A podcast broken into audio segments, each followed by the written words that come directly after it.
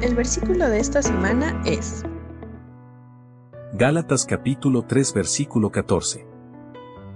Mediante Cristo Jesús, Dios bendijo a los gentiles con la misma bendición que le prometió a Abraham, a fin de que los creyentes pudiéramos recibir por medio de la fe al Espíritu Santo prometido. Gálatas capítulo 3 versículo 14.